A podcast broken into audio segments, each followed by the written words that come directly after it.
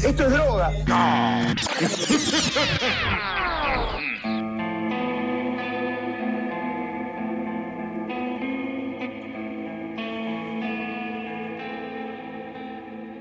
Muy buenas, buenas a todos el oyente, bienvenidos a una nueva edición de Mambo Criminal, yo soy el Muni y conmigo como siempre los iconoclastas Santi Barril y Flor Cuncún, ¿cómo les va muchachos? Muy buenas, buenas, buenas, pero muy buenas eh, noches, ¿no? Porque acá estamos grabando de noche. Donde estarás vos será de noche, acá es, es, es día eterno. Siempre mentís. ¿Y quién dice que no estás en un eclipse, boludo? Estoy en Midsommar más o menos. Ah, ¿viste esa película? ah, nosotros la vimos juntos. Yo la vi con Santi. Claro, boludo. Fue, de hecho, la vimos un día antes de rendir y yo quedé traumado y no dormí. No, es- ese día vimos Hereditary. En Midsommar la vimos de día, eh, tranqui otro día. Ah, es verdad, cierto, cierto. Bueno, cuestión que me trauma. ¿Pero después aprobaste traumado o no? Sí, aprobé por suerte. Eh, bueno, entonces te tenés que traumar cada vez que das un examen, boludo. Bueno, está bien. No importa, ya grabamos ahora una vez cada dos semanas, entonces estoy lo suficientemente traumado. Es verdad. Eficiencia. Ey, nadie puede decir que no estamos siendo puntuales ahora. Por lo menos para la grabación, después cuánto tarde la edición no sabemos. bueno, pero ahí, ahí lo putean a Muni, a nosotros no. No, igual, o sea, si tardo más en editarlo, esta, toda esta sección la corto. Claro. No, es verdad, claro. Lo que pasa es que nosotros lo hacemos todo a tiempo, pero Muni tarda en editar y eso. O sea, yo no quiero decir nada ni señalar a nadie, pero pregúntenle a Muni cualquier cosa. Yo tampoco, mira, ya que me estás atacando, yo tampoco quería señalar a nadie. Pero- Descubrimos que tenemos un agente de inteligencia del Estado infiltrado en Mambo Criminal. Ah, sí, es nueva. eh. Dos ahora, ahora son dos. ¿Qué es eso que andás revisando a la gente dónde vive y qué hace, boludo? Y bueno, está bien. Eh, a ver, en el momento sucede en la vida de cada ser humano ese tipo de cosas. Y lo peor de todo es que me respondían. Es tremendo. Entre paréntesis, Santi estuvo de censista la semana pasada. Así- Va, el, día, el otro día. Sí, dentro de dos días estuve de censista, ¿viste? Porque grabamos a tiempo. Claro. Claro, Santi va a estar de censista. Donde vas a estar de censista también es en la Mamocón, ¿o no? Sí, por supuesto. De hecho, voy a, bueno, no quiero, voy a estar con moño o corbata ahí y- y anu- anunciando los juegos, presentador voy a estar. Sí. Y censando a cada uno de los mambitos que se acerca y preguntándole a usted quién es, qué hace acá. Claro. Las preguntas que realmente importan. Sí. A ver, eh, ¿membrillo o batata? Cosas importantes que hay que... ¿De qué material son sus pisos? ¡Piso Caputo! Casi me hacen escupir el café. Pisos caputo. Encima lo gritamos como si fuese un programa de concursos. Claro.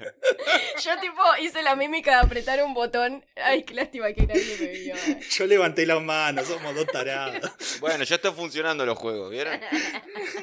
Ya es tu sola presencia de presentador, boludo. Tenés talento. Bueno, pero esto es básicamente un adelanto de lo que va a pasar en la Mambocom, de la cual ya podemos dar bastante más datos fehacientes, ¿no? Exacto. Ya les podemos dar toda la información, así no nos putean, pero por acá vamos a pasar parte de la información y los que quieran venir, los, las, les que quieran venir, nos tienen que hablar al privado porque no les vamos a andar divulgando la información así como Claro si, o sea, háblennos y confírmennos, pues generalmente hay que hacer reservas en los Al privado de Instagram, que es Claro. las- la que más usamos. Claro, de Instagram, no nos escriban a los personales, vayan al de Mambo y nos escriben ahí. Y ya les voy adelantando. Si son menores de edad, no vengan. Eh, no, de última hacemos una, una Mambo ATP, porque esto es eh, eh, para gente, gente mayor de edad, sí. O vengan acompañados de un adulto.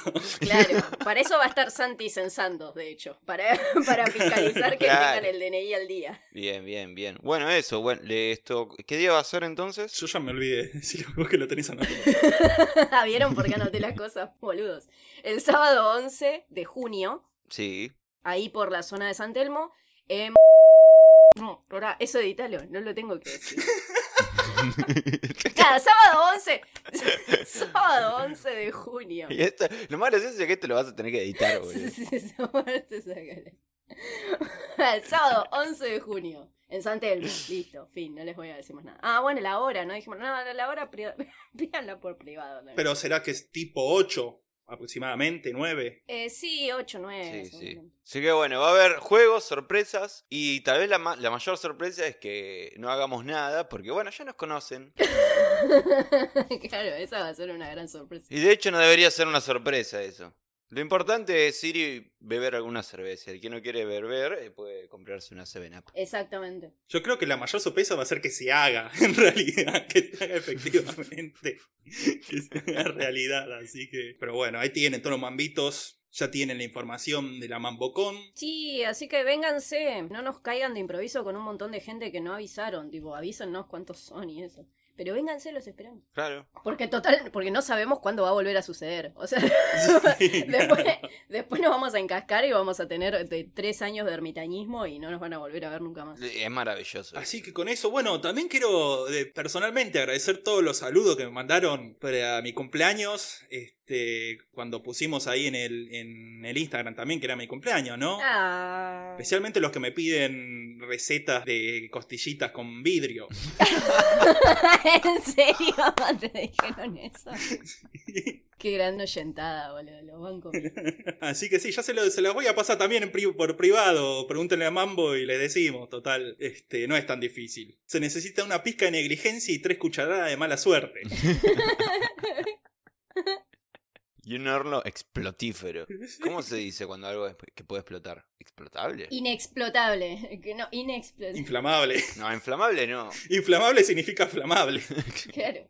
Y agradecer también a Yamila y Terratman por los cafecitos comprados estas semanas y, y también a- decirle a la gente que es libre de comprar cafés todo el tiempo, todos los cafés que quieran, a todas horas. Demasiado libre, diría yo. Sí, sí, sí, demasiado libre. Gracias por los cafecitos. Y acuérdense que si están afuera, porque la otra vuelta nos escribieron a Mambo. Mm. Acuérdense que nosotros lo ponemos en todos los posteos, pero si están afuera tienen un Buy Me a Coffee para aportar por ahí. Porque una escucha que nos estaba pidiendo una cuenta de no sé qué, de un banco específico, y solamente tenemos ese medio. Si quieren aportar, joya, si no, no es obligación, no se hagan problema. Gracias igual por escucharnos. Bueno, eh, ¿qué- ¿de qué vamos a hablar hoy? ¿De, ¿Cuál es el tema? Para el caso de hoy, decidimos volver a las fuentes, volver a Argentina. Vamos. Al Buenos Aires profundo, el campo. Esto tiene olor a patria. Yo ya siento. Se viene el 25 Sí. de mayo, ¿no? Está, está por eso. Claro, claro, claro, claro. En, en ocasión de que estamos en la semana de mayo, Bien. para hablar de lo que casi podríamos denominar un western. Una historia de paisanos, desamores, traiciones, venganza, asesinatos y muy, muy pocos datos y fuentes. ¡Sí! Las mejores historias. Classic Mambo, me O encanta. sea, básicamente lo vamos a inventar nosotros. lo que le gusta a la gente. Porque yo tengo memoria fotográfica. Entonces le dije a Alberto, sígame consejo. y vamos a hacer uso de toda esa memoria fotográfica porque vamos a repasar la historia de Juan Catalino Domínguez, un gaucho del interior de la provincia de Buenos Aires que por despecho llevó a cabo un raíz delictivo durante los años 40 que culminó con nueve muertos, contándolo a él mismo. Ah, los voy a ir contando uno por uno, ¿eh? bueno, asesinato número uno. Uy, espero que sean nueve porque en realidad no lo conté muy bien. si no vas a tener que rellenar algunas, inventarle alguno, cargarle algún muerto. Claro, sí. Sí, sí, sí, sí, después lo inventamos. Bueno, y de repente apareció Chabran. Sí. Yo iba a decir Favaloro, pero Yabrán también juega. Capaz los dos. Capaz eran la misma persona. Eran un equipo. Cierto. Las aventuras de Chabran y Favaloro. Yo nunca los vi juntos. Nunca, no. Chabran y Favaloro contra los fantasmas. Sí. Contra los cronosaurios. ¿Qué película? Yo la vería esa. Yo iría al cine, no la piratearía nada. Este Dale. verano. Entre Y yo la estrenaría en invierno mejor. en este verano. En este verano, pero no te dijimos qué verano de cuándo. Algún verano. Algún verano. Claro. Algún verano. ¿Y quiénes serían los actores? Uh. Oh, pará, pará. La de los actores es muy buena. Eh... Uh, no, no sé. Sandy, Sandy tiene que saber acá. Sí, yo sé tanto de actores como vos de astrofísica. Pasa boludo. que yo sé, yo sé los actores, o sea, conozco las caras, pero no me sé los nombres. Mi vieja es la que es cholula en eso. Tipo, yo siempre le digo, no, el canoso, el que. Ese, El que actúa. Hizo tal cosa, que el que hizo, que hizo películas. Que a veces hace películas, otras veces hace cine. Ese que lee un libreto. Me convenció. Uy, ¿te imaginas la obra de teatro Chabran y? El musical.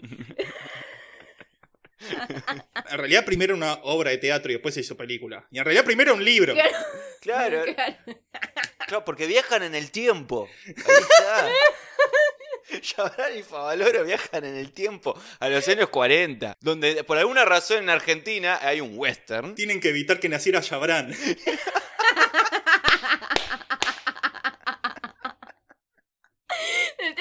La película terminaba con Chabran desvaneciéndose y, y mirando a Fava- extendiendo su mano hacia Favaloro, llorando, Y emotivo. Favaloro tocando, tocando Johnny B. Good. Señor Favaloro, no me siento muy bien. Y recuerda, Shabram, si viajas al pasado, no toques nada. Bueno, esta fue la historia de Chabran y Favaloro.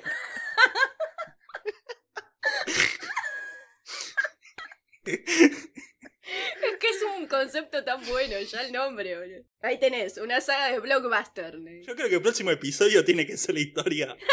Sí, un fanfiction, lo voy a escribir en Wattpad. Sí, dale, dale. El próximo es el fanfiction tuyo.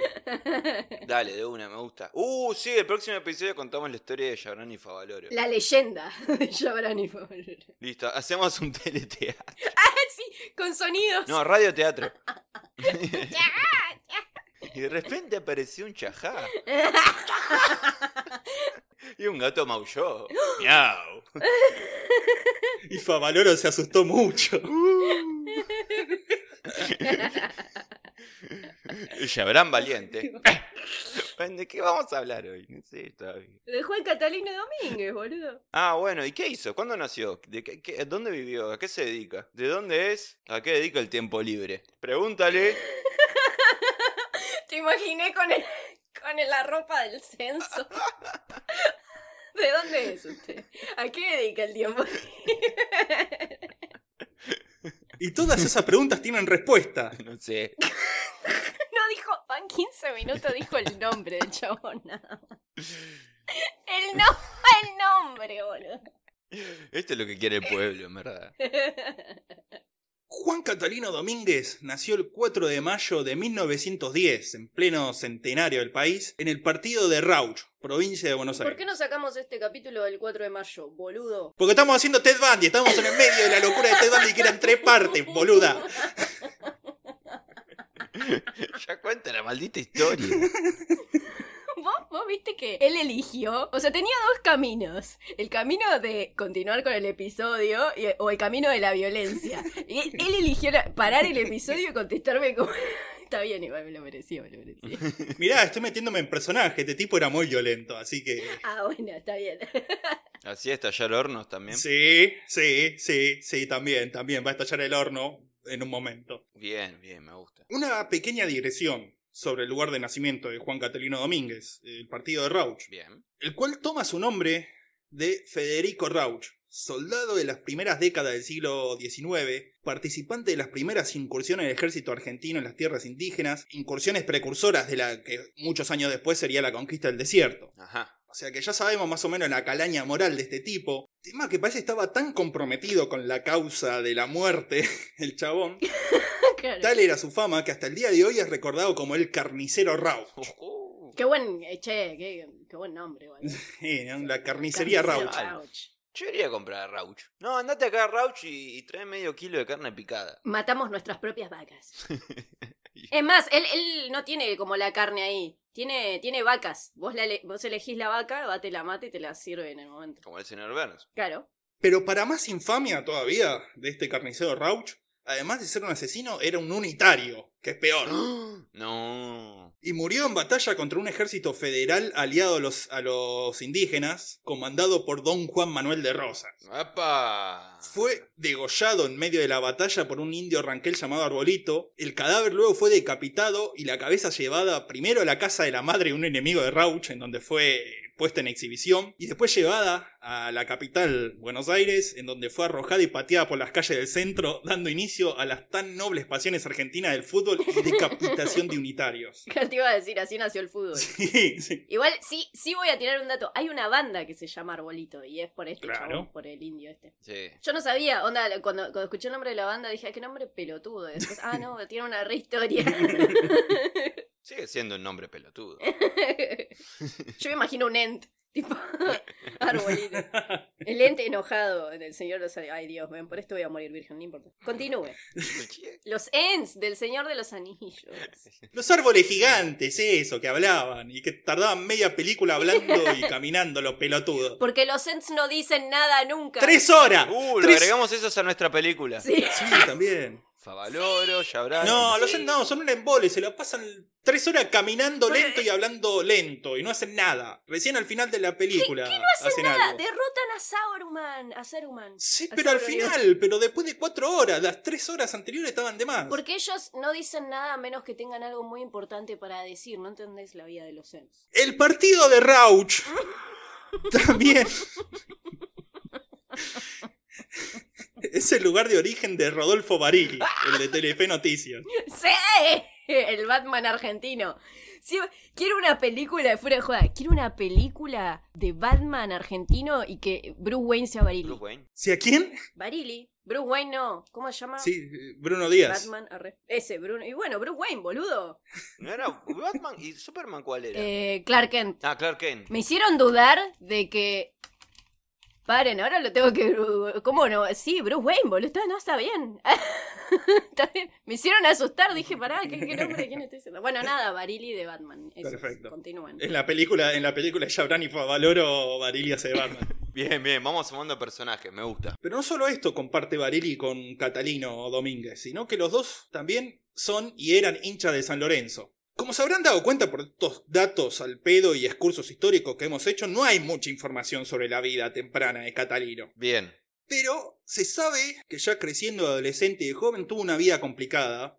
Complicada más allá de ser un hincha de San Lorenzo, porque a partir de 1933 comenzó a tener problemas con la ley por algunos robos y hurtos en las zonas rurales de Ayacucho y Coronel Vidal. Ujú. El coronel Vidal era un militar que en 1800... Ah, no, mentira, no sé nada de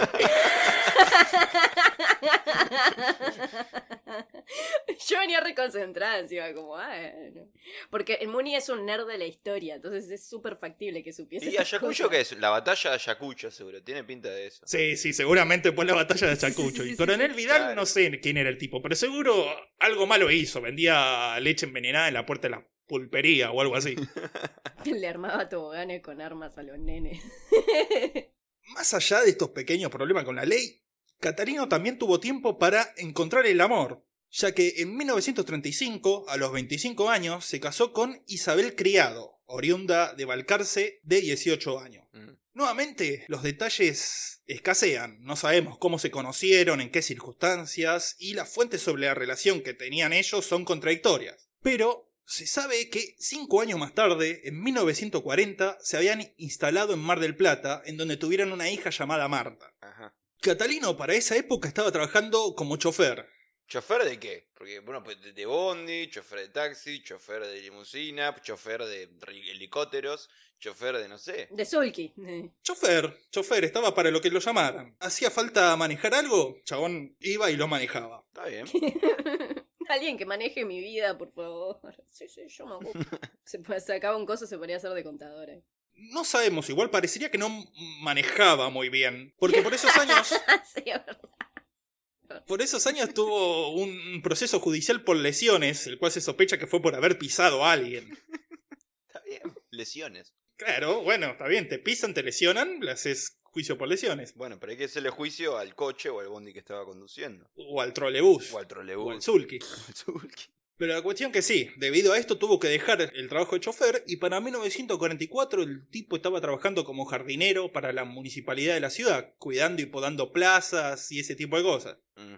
Y parecía que la jardinería lo tranquilizaba, porque a pesar de los varios encuentros con la ley que había tenido hasta entonces, en esta época todo lo que lo trataron lo describieron como un hombre trabajador, sereno, bondadoso, que tenía un trato amable y cordial. Sincero, cariñoso.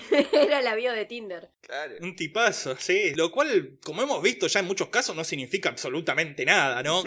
Claro. ¿Sí? Pero bueno, así estaba el chabón, hasta que las cosas comienzan a complicarse en este mismo año de 1944, ya que por entonces hace su aparición en esta historia Rafael Luchetti, Mm. El de los fideos. Me imagino un tipo de bigotes. sí, el de los fideos Luchetti. Justamente el, el, el bichito, el bichito de los fideos. ese. Los oretitos esos. Yo creo que todo el mundo en esta época tenía bigotes igual, ¿o no? ¿1940? Sí, pero ese bigotito finito, ¿viste? Sí, sí, sí, sí. sí. Mmm, no, nefasto, nefasto ese bigote. ¿Cómo, cómo, se, ¿Cómo se llamaba este, Rafael? Sí. Sí, es obvio que tenía bigotito. Es obvio que tenía no sé. No, el apellido te lo dice, Luchetti, ¿entendés? Eso no lo podés decir sin eh, hacerte un, un rulito en el bigote. Raffaello Luchetti.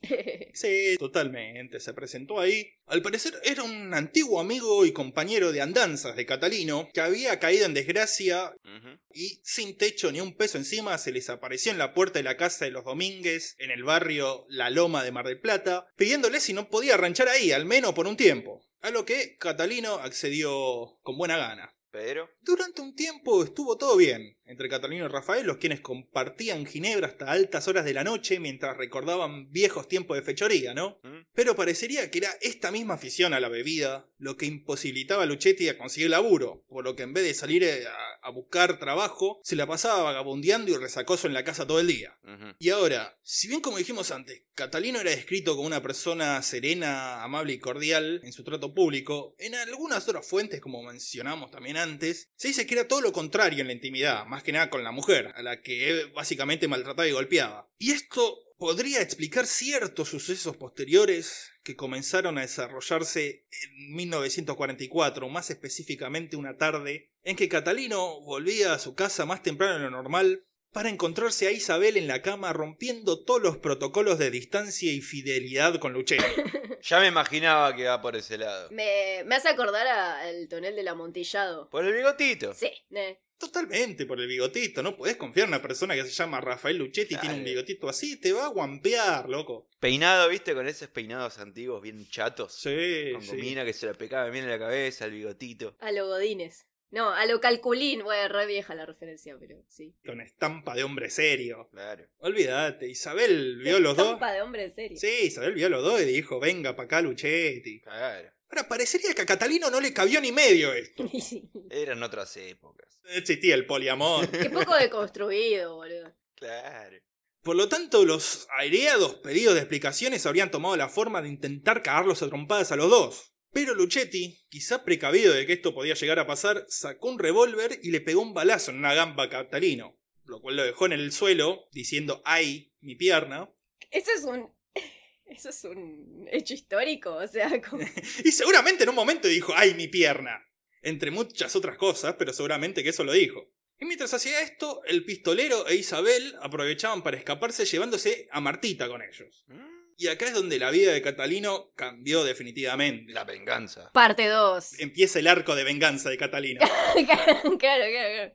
Después de una estadía en el hospital hasta que se curó de la pierna, Catalino recorrió toda Mar del Plata en busca de la pareja traidora y de su hija, pero sin suerte. Yo me lo imagino en una secuencia dramática corriendo por Mar del Plata con los Pimpinela de fondo. ¡A esa! ¡Que te aparta de mí! Y el chabón buscando, tipo, abajo una piedra. Adentro del casino. ¡March! ¡March! Ahí en la estatua de la foca marina o la orca que está ahí en Mar del Plata, no sé qué bicho es. el lobo marino. Eso. Las focas marinas. Pero nada, fue infructuoso porque en Mar del Plata no estaban. Va.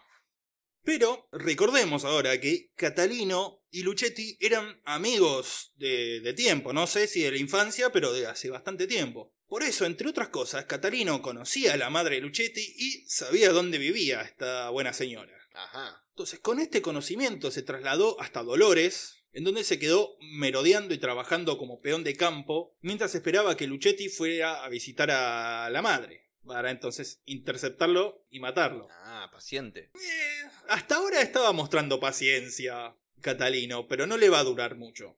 Porque digamos que, debido a que Luchetti era consciente de esta posibilidad, o porque era mal hijo, lo cierto es que jamás apareció por el pueblo a visitar a la vieja.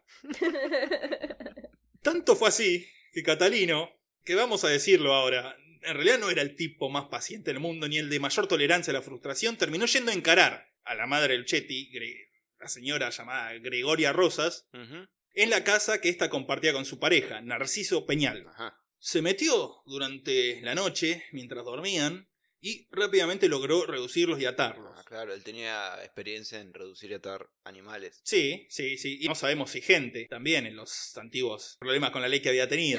claro, claro.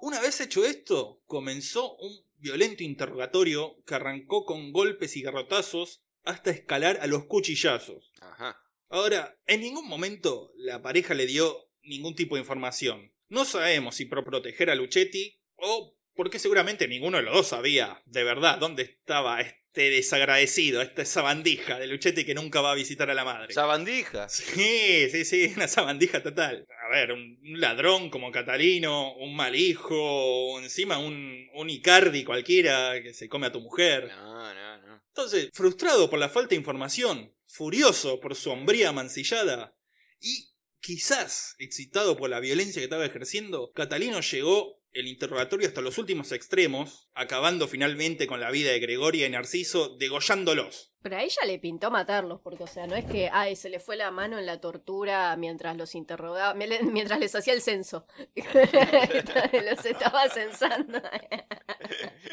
¿Vos hiciste el censo así? ¿Torturabas a la gente cuando te quería responder? Y lleva mi cuchillo por las dudas. Y mi sol. Todas las cosas que tenía Bandy en el auto. Claro. Y mi pasamontañas.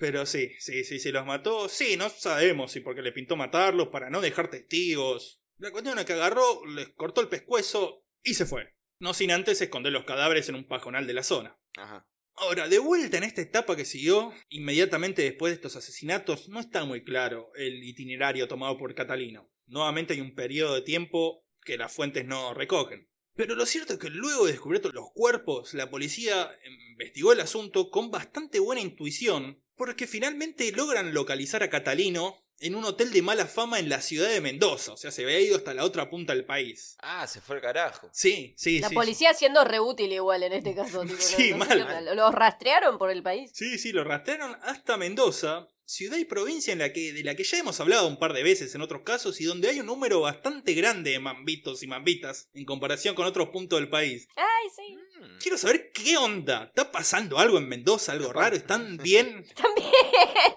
Claro, eh, envíen un cafecito si están bien. Sí, Solo entonces sabremos que realmente están vivos. Sí. Claro, claro. Pero volviendo a Catalino, esta vez el tipo se deja arrestar sin resistencia y comienza el largo viaje de vuelta a Buenos Aires para ser encarcelado y juzgado. Ajá. La mayoría del viaje lo pasa tranquilo hasta que llega a la altura de Pergamino, Sí. en donde Catalino pide que se detenga la camioneta ya que estaba descompuesto y según sus palabras se estaba, y cito, cagando encima. Si no cago reviento. Era Walter. ¿eh? Tengo que ir a despedir a un amigo del interior. Me ve el culo fino que se quiere lavar con papel higiénico.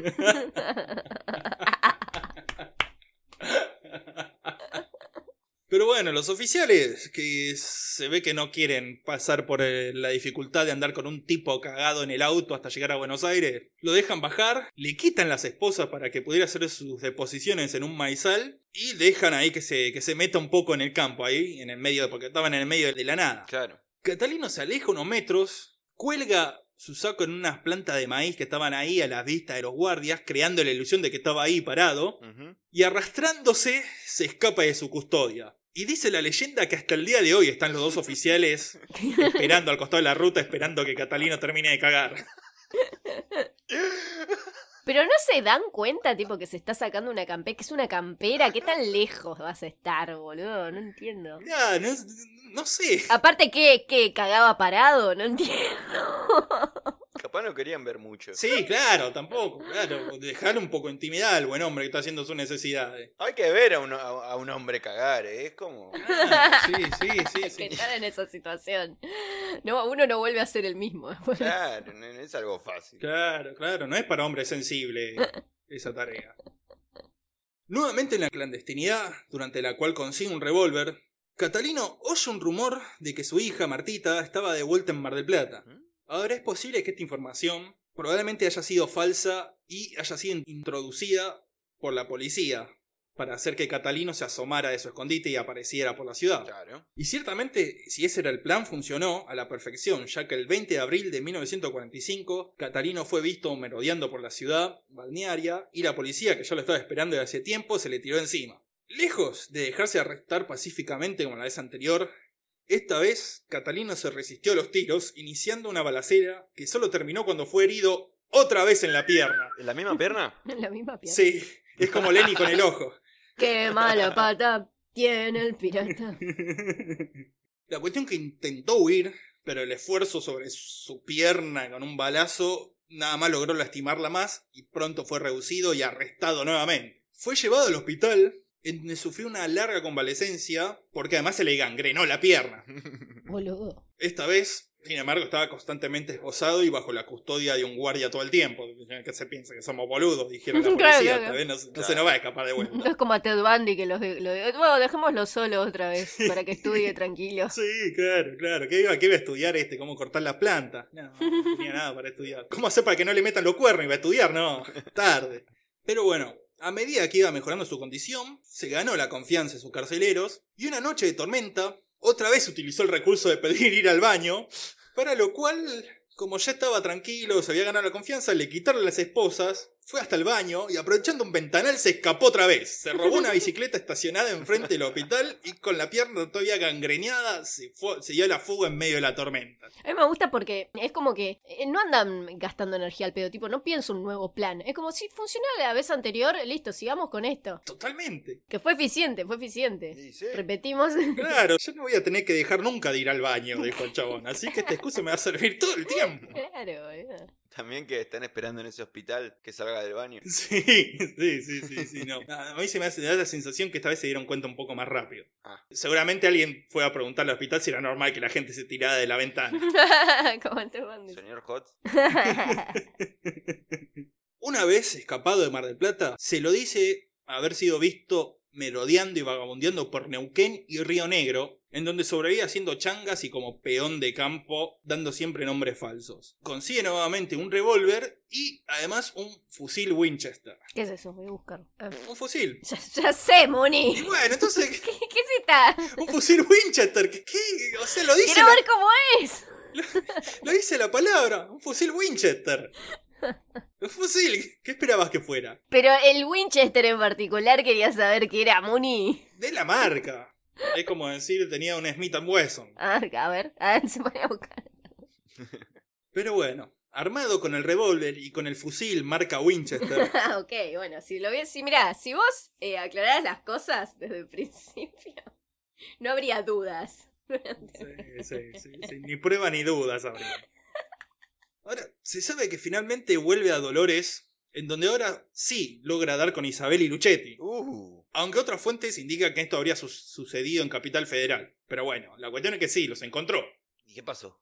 En este punto, parece que Catalino, al fin, a punto de consumar su deseada venganza, se dejó llevar por la verborragia típica que le agarra, por ejemplo, a los villanos en las películas. Así todo el discurso ese que están tres horas y, y en ese tres horas de apuntarte con un arma y decirte un montón de cosas, como vos Patiño, como con- cántame una ópera ligera. Cantamos un tanguito, dale. Claro, claro, claro. Tuvieron como tres horas cantando. Cuando la suerte que querés, fallando, fallando, largue, pero... Sollozaron los violines. Volver con la frente marchita. De pronto se escuchan rumores de orquesta. Que están de fiesta los cosos de al lado. Claro, exacto. Claro, y aprovechando este descuido, agarraron y se escaparon de vuelta Luchetti e Isabel. Aunque no fue todo en vano, porque no hicieron tiempo de llevarse a Martita, la cual quedó nuevamente bajo custodia de su padre. Hubiese sido muy gracioso que ellos se escapen diciendo que iban al baño. Sí. Vamos al baño todos juntos. Pará que nos estamos cagando. se caga la nena. Se caga la nena. Che, pa- pará, pará, que Martita se está cagando. Hay que cambiar a Martita, Dios mío, hay que cambiar a Martita.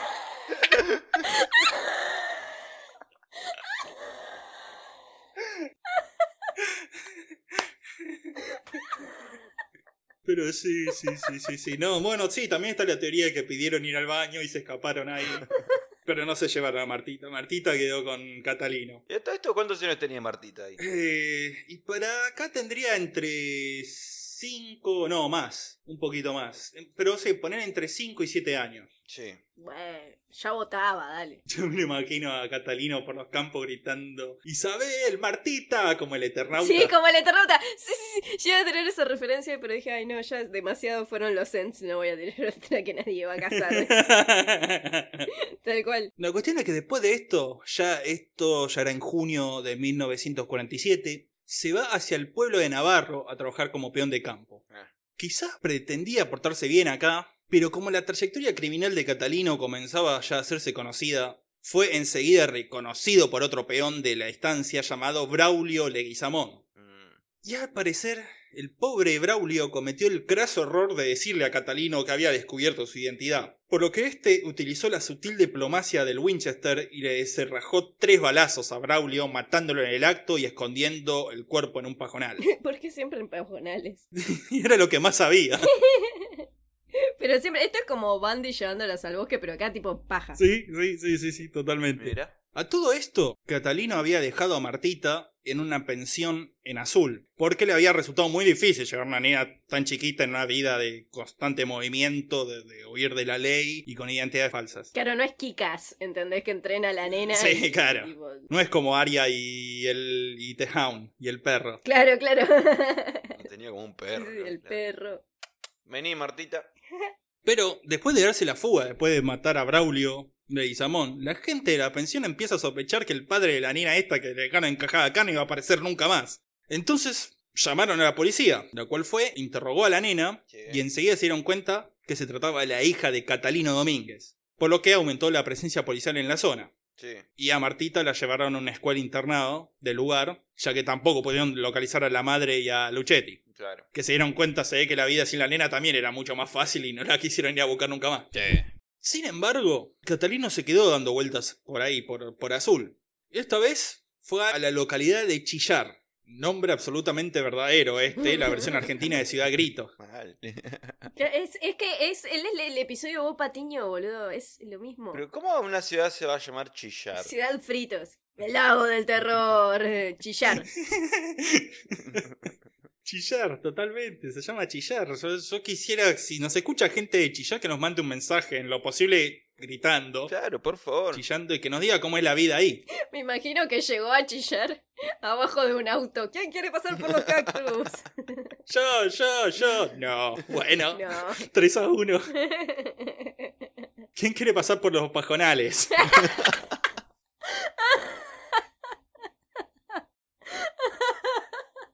La cuestión es que en Chillar consigue otra changa, como peón de campo, y demostrando que ya la fama de Catalino era grande, nuevamente descubierto en su verdadera identidad. Esta vez tuvieron la sensatez de no decirle que lo habían descubierto, pero sin embargo, la noche del 8 de julio, Catalino escucha escondido a un peón llamado Victoriano Serrano y al patrón Guillermo Alberti discutiendo en la cocina de la estancia la forma de entregarlo a la policía. Entonces, sin dejar pasar un segundo, Catalino entra a la cocina y sin mediar palabra alguna los fusiló a ambos con su ya experimentado Winchester, Uh. el cual es un fusil. Ahora, me pregunto qué decían como cómo entregarlo a la policía. No, llama vos. No, llama vos. A mí no me hacer caso, patrón. Claro. Y- Pero yo justamente soy el patrón, soy patrón para no hacer nada, llamá a la policía. No, pero a la mañana está cerrada la comisaría. Sí, bueno, pero a la noche también. Y a la tarde, no, están durmiendo la siesta. Además no nos van a creer si decimos que llamamos de chillar, van a pensar que es una llamada en joda. Claro. Vamos antes o después del mate de la tarde. No sabían a qué hora ir. ¿A qué? ¿A dónde? Ah, a entregar a, a- sí, a Catalino, claro. No te olvides que mañana tenemos que entregar a Catalino. Claro, el que está ahí detrás de la puerta y escuchando. Claro. y tiene un fusil en la mano. Catalino, mi amigo, estábamos hablando de vos. Sí, Catalino responde con dos balazos, los mata y quizá para despistar a la policía dejó a los cuerpos en lugares distintos. A Serrano lo arrastró con su caballo por un kilómetro hasta un pozo en donde tiró el cadáver. Pero después parece que se cansó de hacer todo esto porque al cadáver de Alberti, el otro asesinado, solamente lo sacó a la casa, lo cubrió con un poco de pasto y paja y se fue. Ey, pero puso pasto, ojo. Eh, Eh, claro, claro. Mezcló ahí un poquito. Parecería que se quedó después de estos dos asesinatos un par de días más en el en azul. Y a pesar de la alerta policial, porque ya habían identificado a Martita y descubrieron estos dos nuevos crímenes, aún así no pudieron atraparlo. Pero cuando vio que se le estaba poniendo pesada, se unió a un grupo de lincheras que recorría la provincia en tren buscando changas en todas las estaciones en las que paraba. ujú. Se unió un grupo de lincheras, tipo. Sí. Marsh, me iré al circo.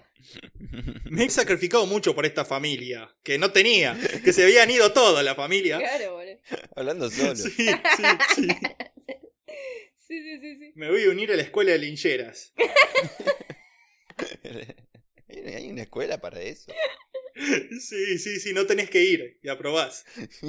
Pero bueno, se quedó con todos estos chabones recorriendo la provincia en tren. Pero en vez de buscar laburo como el resto de los lincheras, Catalina aprovechó estos viajes para asaltar comercios, hurtar casas y estancias de campo. No. Así lo hizo en las localidades de Tandil, Rauch, Dolores, Tordillo y General Madariaga. Y es durante estos viajes y hechos que conoce a Orlando Rosas, de 17 años, que había huido de una correccional de menores y se convirtió en sus cómplices para estos crímenes. Mira. Entonces juntos prepararon un golpe grande. Fueron hasta el partido de General Pueyrredón, hasta la estancia de la familia Mejats, en donde vivían Martín Mejats junto a sus hijos, Martín Jr., de 22 años, y Marcelo, de 19. Ujú. Catalino había trabajado antes en ese lugar, cuando aún vivía en Mar del Plata, por lo que conocía la casa y en dónde guardaba la plata esta familia. Sí. Entonces, junto a Orlando se metieron en la estancia el 7 de marzo de 1948, día de elecciones legislativas, por la cual iba a estar vacía la casa. Y así estaba, el plan estaba yendo bien, hasta que escuchan el auto de los Mejats estacionar en la puerta. Ah. Y resulta que Mejats padre se había olvidado de los documentos en la casa, por lo que había tenido que volver a buscarlos, y volvió con los hijos, no sabemos por qué, para hinchar los huevos nomás. Eh, mi viejo hacía eso. Mi viejo, poné, llegábamos al centro de Vera. Se había olvidado algo en casa, volvemos todos juntos. Era como, uy, qué pesado. Pero ¿y por qué? No sé, boludo, porque si, ¿con quién vas a dejar a los pibes? Sí, obvio, volvemos todos juntos. Pero los pibes estos tenían 18 y 20 años. No importa, no importa. Se te escapaban, igual ahí en el campo los dejabas sueltos a los pibes y se te iban. como los perros. Como los perros cuando los dejas. Re pelotudos los pibes. Empezaban a girar en círculos. Se olían los culos. Sí. Claro, claro, no lo podés llevar a votar a los pibes así, no lo podés dejar solo después con qué cara votás. Y encima un boludo el otro, o sea, tener una sola cosa tenés que llevar para votar. El do- Los documentos. O la libreta de enrolamiento en esta época, no sé qué se usaba, pero... Y ya era 48. Claro, yo no estaba, claro, ya estaba Perón. Sí. ¿Cuándo se inventó el DNI? Ahí con Perón, que Evita era el 0000000. Sí, sí, pero no sé en qué fecha. No sé si para estas elecciones. Seguramente para las siguientes, porque con las primeras elecciones para mujeres se le dio el documento de Evita para votar. Ahí va, claro. Que creo que fue en el 52. Ujú. Nerd. Mira, voy a silenciar a Flor. El otro día, el Eh, otro día vos le- que, pe- vos, que, vos que ponés sobre películas que nadie vio nunca. El otro día le hablé a Moon y le dije, ¿qué estás haciendo? Y me dijo, estoy jugando un jueguito histórico y leo la biografía de no sé quién. A cualquier hora que, que le hables está eh, nerdeando con la historia. Y bueno, es una persona que le guste la historia. Sí, es genial, me dio ternura. porque está todo el día, todo el día haciendo cosas de Sí, sí, historia. sí, sí. Cuando no estoy estallando hornos, estoy estudiando historia. Sí. La cuestión es que cuando los escuchó llegar a los Mejats, Catalino agarró, se preparó, agarró el fusil y cuando Mejats padre abrió la puerta, le voló la cara de un fusilazo. No le gusta así que abrir puertas y pegar tiros, ¿eh? Sí, sí, sí, sí, le gustaba el efecto sorpresa. Mal. Entraba como Kramer, como Kramer el de Seinfeld, pero, pero a los tiros. Claro, sí. Después te comía el, el jamón y queso de la heladera. Claro. Ahora, al ver lo que estaba pasando, los hijos se dieron media vuelta e intentaron huir. O sea que al final sí estaban intentando huir todo el tiempo los pibes. Pero Catalino primero le pegó un tiro a Martín por la espalda y después lo remató con su revólver usando las seis balas, vaciando todo el tambor del revólver en la humanidad de Martín. Y quizá porque se había quedado sin balas, al otro pibe, a Marcelo, que había sido reducido por Orlando, lo degolló. Pero al parecer no hizo un buen trabajo, porque Marcelo estaba tardando en morir. Y hay que degollar mal a una persona para que tarde en morir, me imagino. No sé, lo habrá hecho con un cuchillo de queso. ¡Ey! Pero no desperdició cuello, boludo, que es lo importante. Eh, sí. No, no, no hay que desperdiciar cuello. Y una vez más demostrada su probabilidad falta de paciencia, lo remató a mazazos en la cabeza hasta que le rompió el cráneo en cientos de pedazos. Con este se ensañó. Ah, bueno. Ahora, hecho esto, y luego de llevarse la plata y un par de pilchas de la estancia, cargaron los cadáveres en el auto de la familia Mejats y condujeron hasta General Madariaga, en donde dejaron el auto al costado de un monte en donde pretendían enterrar, enterrar pero no a los tipos, enterrar el auto entero. Marsh, prepara el café. Esto va a llevar tiempo. Sí, sí, sí, sí, sí, sí. Evidentemente no tenían mucha conciencia de lo que iban a tardar y lo que iban a tener que laburar Claro. enterrando el auto, porque nuevamente los venció la paja, esta vez la paja... en- Sí, boludo. Estaban como Walter laburando con el, con el cosito para Sí. ¿Qué envolvieron? ¿El auto en paja, boludo? Dejaron el auto en un pajar. Mirá, vos sabés que a mí no me gusta darte la razón, pero sí. Agarraron y taparon el auto con un par de hojas, ramitas y paja. Así nomás. No, dale, boludo, no me jodas. Y se fueron. Dijeron, ah, ¿quién lo van a encontrar acá a mitad del monte? Tenés que venir a propósito a buscarlo acá. Claro, ¿quién va a estar buscando? O sea, ¿quién pensaría en buscar un auto cubierto en paja, boludo? Brillante. Claro, claro, claro. Sí, la cuestión es que fueron y lo encontraron enseguida, no mucho después, alertando una vez más de la presencia de Catalino en el lugar y haciendo crecer su infamia y la atención del público por Catalino. Ya se dice que por esta época el nombre del chabón empezaba a ser usado por los padres ahí en estos pueblos para amenazar a los nenes que se portaban mal. Mirá que va a venir Catalino y te va a pegar un escopetazo en la cara. el viejo de las pajas. Sí. Mirá que viene Catalina y te rompe el cráneo en mil pedazos. Portate bien, pendejo. Claro. ¡Oh! Beverly, vuelve aquí o te arrancaré la piel. Y bueno, sí, los cucos de esa época eran más violentos. Porque los pibes eran más quilomberos, ¿viste? Lo dejabas solo y se te escapaban. Pero para este momento, igual al tipo, a Catalino, parece no importarle mucho. Ni estar muy preocupado. Nada, esto de su creciente fama, ¿no? Porque digamos que el tipo se venía escapando bastante bien hasta ahora. Y de todas formas, si lo detenían, confiaban en que se iba a volver a escapar. Otra vez. Ya lo había hecho dos veces. Iba a pedir ir al baño en algún momento y se iba a ir a la mierda.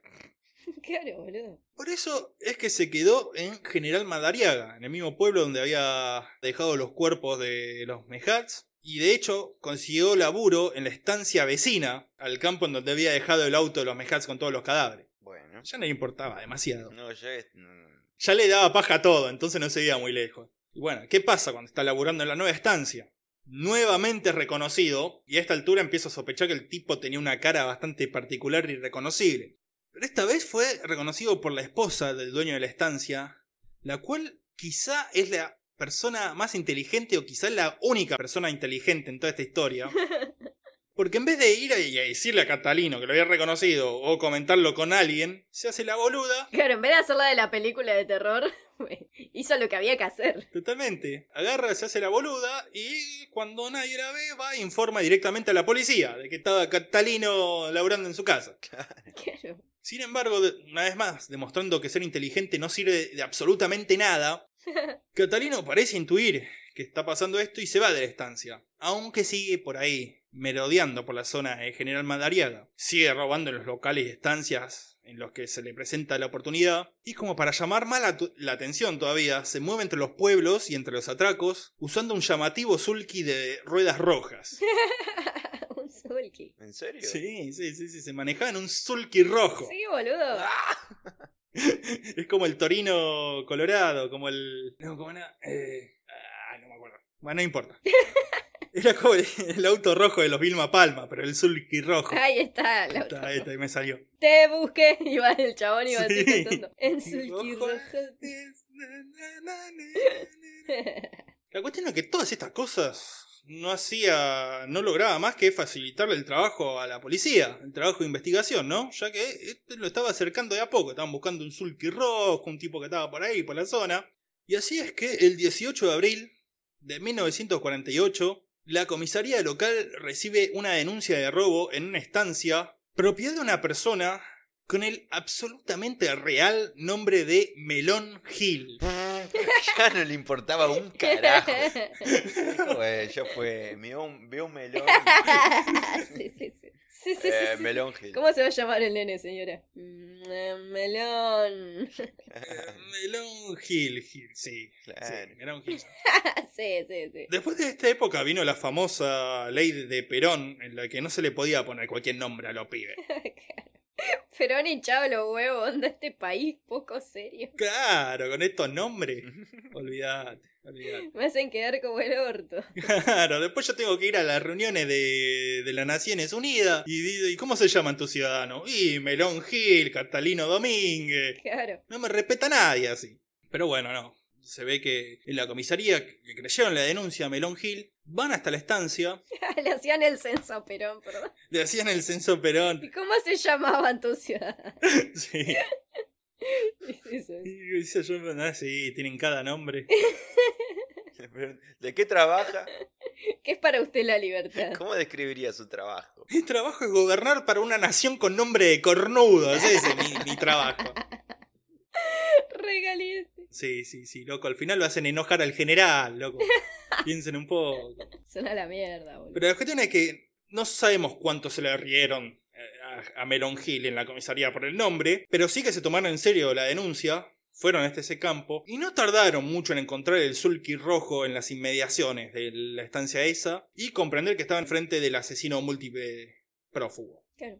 Catalina todo esto estaba durmiendo en un rancho abandonado en donde había dejado, cerca de donde había dejado el sulky. Pero al parecer los policías no fueron lo suficientemente sigilosos en su accionar, porque se despertó, vio que se acercaba la ley y entonces agarró, se subió al techo del rancho y se parapetó en el lugar Parapeto. y, y comenzó a disparar contra los agentes. Uh, ahí comienza la acción. Sí, sí, sí, comienza el tiroteo. Pero ahora, para petarse en el techo y disparar, en el techo de un rancho, o sea, puede verse muy cool, parecer muy épico, todo.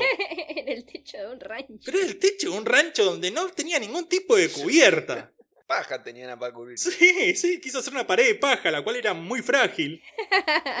Y además a mitad se dio cuenta que iba a ser un montón y lo dejó así nomás. Y esto no tiene sentido, menos cuando te vas a tirotear con al menos siete personas. Que eran lo- todos los tipos, todos los oficiales que estaban ahí. Bueno, no era el chabón que más la pensaba, boludo. Ya dijimos esto. No. Él, él se calentaba ahí, veía rojo, era el, el- el gallina de McFly, ¿viste? Como él Ahora se veía puso rojo. de nombre Melón. Al principio, bueno, pensaba en Donato. Y después dijo, ah, Melón, ya está. No, claro. Melón Gieco. Melón. Melón Gieco.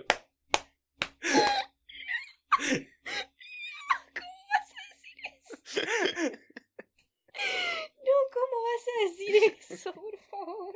Personaje de eh, Melón. Melón Gieco, totalmente. Melón.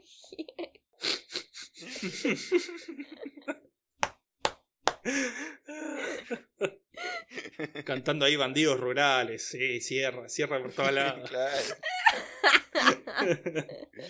Bandidos rurales, difícil de atraparles. Búsquenme. Me encontrarán. encontrará. En el techo de un rancho De un pajonal. con un sulky rojo. Hombres de hierro, ¿cómo sería? Dios. Quiero todo un álbum de sus grandes éxitos. Grandes éxitos, sí, sí, sí, totalmente. Gieco. Es lo mejor que escuché desde la concha de Rolando. La concha. O desde Aníbal Lerner. Aníbal Lerner. Es excelente, es excelente. Son toda gente que va a estar invitada a tocar en la Mambocón, ¿eh? Obviamente. Si alguien conoce a Capuzoto, tráigalo. Que le diga. Claro, avísenle. Chicos, ustedes tienen un trabajo de ahora en más. Localizar a Capuzoto. Se dice que está en Mar del Plata. Sí, sí, sí, sí. Hay mucha gente que piensa que realmente se llama Peter. Sí, es verdad. No le digan Peter, eso es mucho, muy importante. Claro. claro. Bueno, ¿y qué pasó? Se empezaron a tirotear ahí en el ranchito. En el rancho, sí, pero como dijimos, la estrategia esta que había elegido Catalino no era, no era una estrategia con muchas probabilidades de éxito. De hecho, como estrategia es como la llamaban los antiguos griegos, una pelotudez.